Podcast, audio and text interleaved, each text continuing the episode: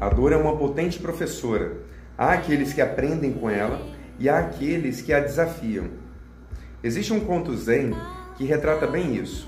Ele fala de quatro grupos de cavalos e os seres humanos também se encaixam dentro desses quatro grupos. O primeiro grupo é o grupo de cavalos que vem a sombra do chicote levantando e então aceleram. O segundo grupo vem a sombra do chicote, vem o chicote, recebe a chicotada para então acelerar. O terceiro grupo enxerga a sombra do chicote, vê o chicote levantando e recebe algumas chicotadas para então poder acelerar. E o quarto grupo passa por todo esse processo, vê a sombra, vê o chicote, recebe várias chicotadas a ponto de cortar a carne para então poder acelerar.